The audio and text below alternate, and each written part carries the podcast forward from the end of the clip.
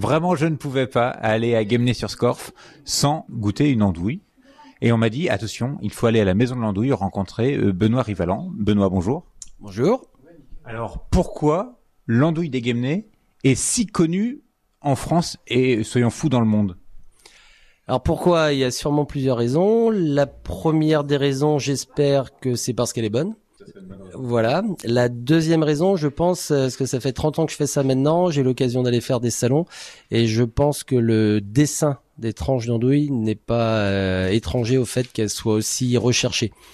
Les grands-parents, par exemple, me parlent ici d'enfants qui euh, à qui on sert une tranche d'andouille et qui démontent l'andouille ils enlèvent ça tranche par tranche, rond par rond, et ils mangent ça euh, tout doucement. Et je pense qu'il y a un lien. Euh, alors il y a un lien avec la tradition. C'est souvent les grands-parents, je trouve, qui font découvrir aux petits enfants euh, l'andouille. Parce que ici, l'andouille, pour ceux qui ne sont pas devant une andouille comme moi. Pardon. Pardon pour ça, vous devez avoir l'habitude. l'andouille ici à Guémené, elle est enroulée. On dirait du bois coupé en deux. Alors c'est exactement ça. En fait, ça ressemble à une branche d'arbre. C'est-à-dire euh, l'arbre chaque année il rajoute une couche et ça fait un rond supplémentaire. Nous, dès le départ, on choisit de mettre en général il y a entre 15 et 20 couches sur une andouille.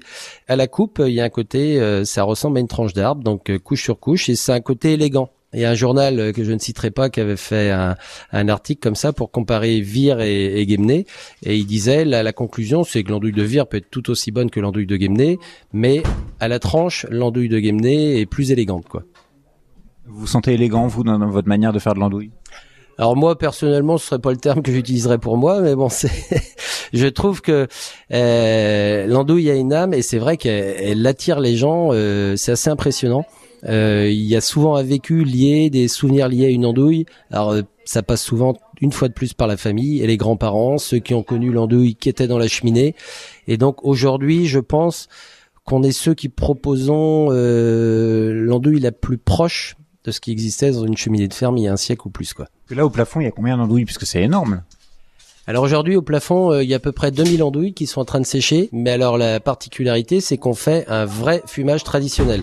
Quand on dit vrai fumage, c'est-à-dire qu'il y a un vrai feu, et donc sur cette peau-là se déposent des composés qui, comme pour les grillades, à haute dose peuvent être mauvais pour la santé. Si vous mangez de l'andouille de manière occasionnelle, 3, euh, 4 tranches, 5 tranches par semaine, vous n'avez aucune raison d'enlever la peau. Si vous en mangez euh, une demi tous les jours, je vous conseillerais d'enlever la peau pour essayer d'éviter des risques qui pourraient apparaître euh, dans plusieurs années. Merci beaucoup Benoît. Mais de rien. Bonne journée.